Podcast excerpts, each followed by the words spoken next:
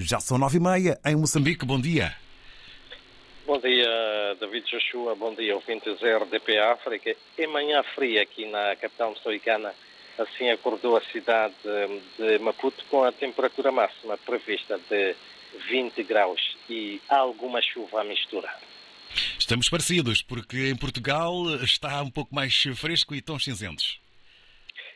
É, e no que a, a atualidade informativa diz uh, respeito, Maputo está ainda uma cidade bastante calma, se comparado com os outros dias, é que paira ainda no ar os receios de, da onda de protestos por parte de uma franja da população que se junta a Renamo para protestar contra os resultados das sextas eleições autárquicas e que uh, dão vitória Frelimo, o partido no poder, são resultados que não são aceitos pela oposição, que considera de forma clara que estes foram manipulados a favor do partido que suporta o governo. Ainda sobre este mesmo assunto, o presidente uh, da Renamo, principal força política na oposição em Moçambique, uh, veio denunciar o assassinato de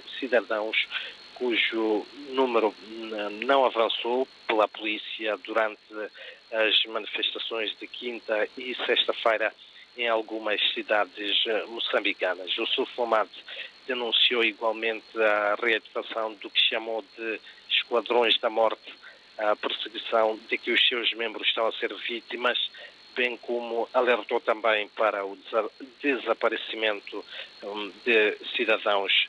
Ah, contudo, assegura ah, o Sufomate que as marchas de protesto vão continuar.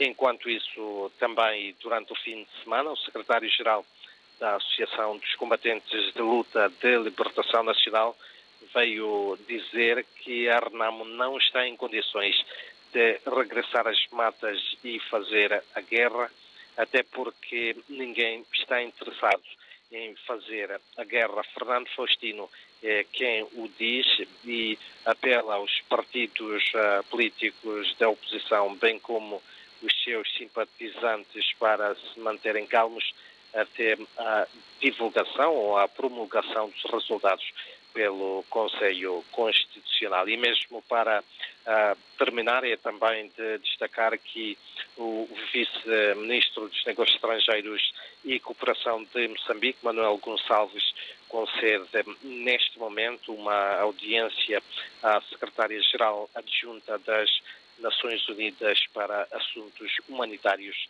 e vice-coordenadora de socorro e emergência, Joyce Suia, em visita de trabalho a Moçambique. São então estas, uh, David, uh, Joshua e ouvintes, algumas um, das notas que fazem os destaques da atualidade informativa neste dia frio aqui na capital moçambicana e onde a temperatura máxima prevista para hoje é de 20 graus e a chuva também essa vai ganhando uh, outra intensidade. são então estas as notas para já, David.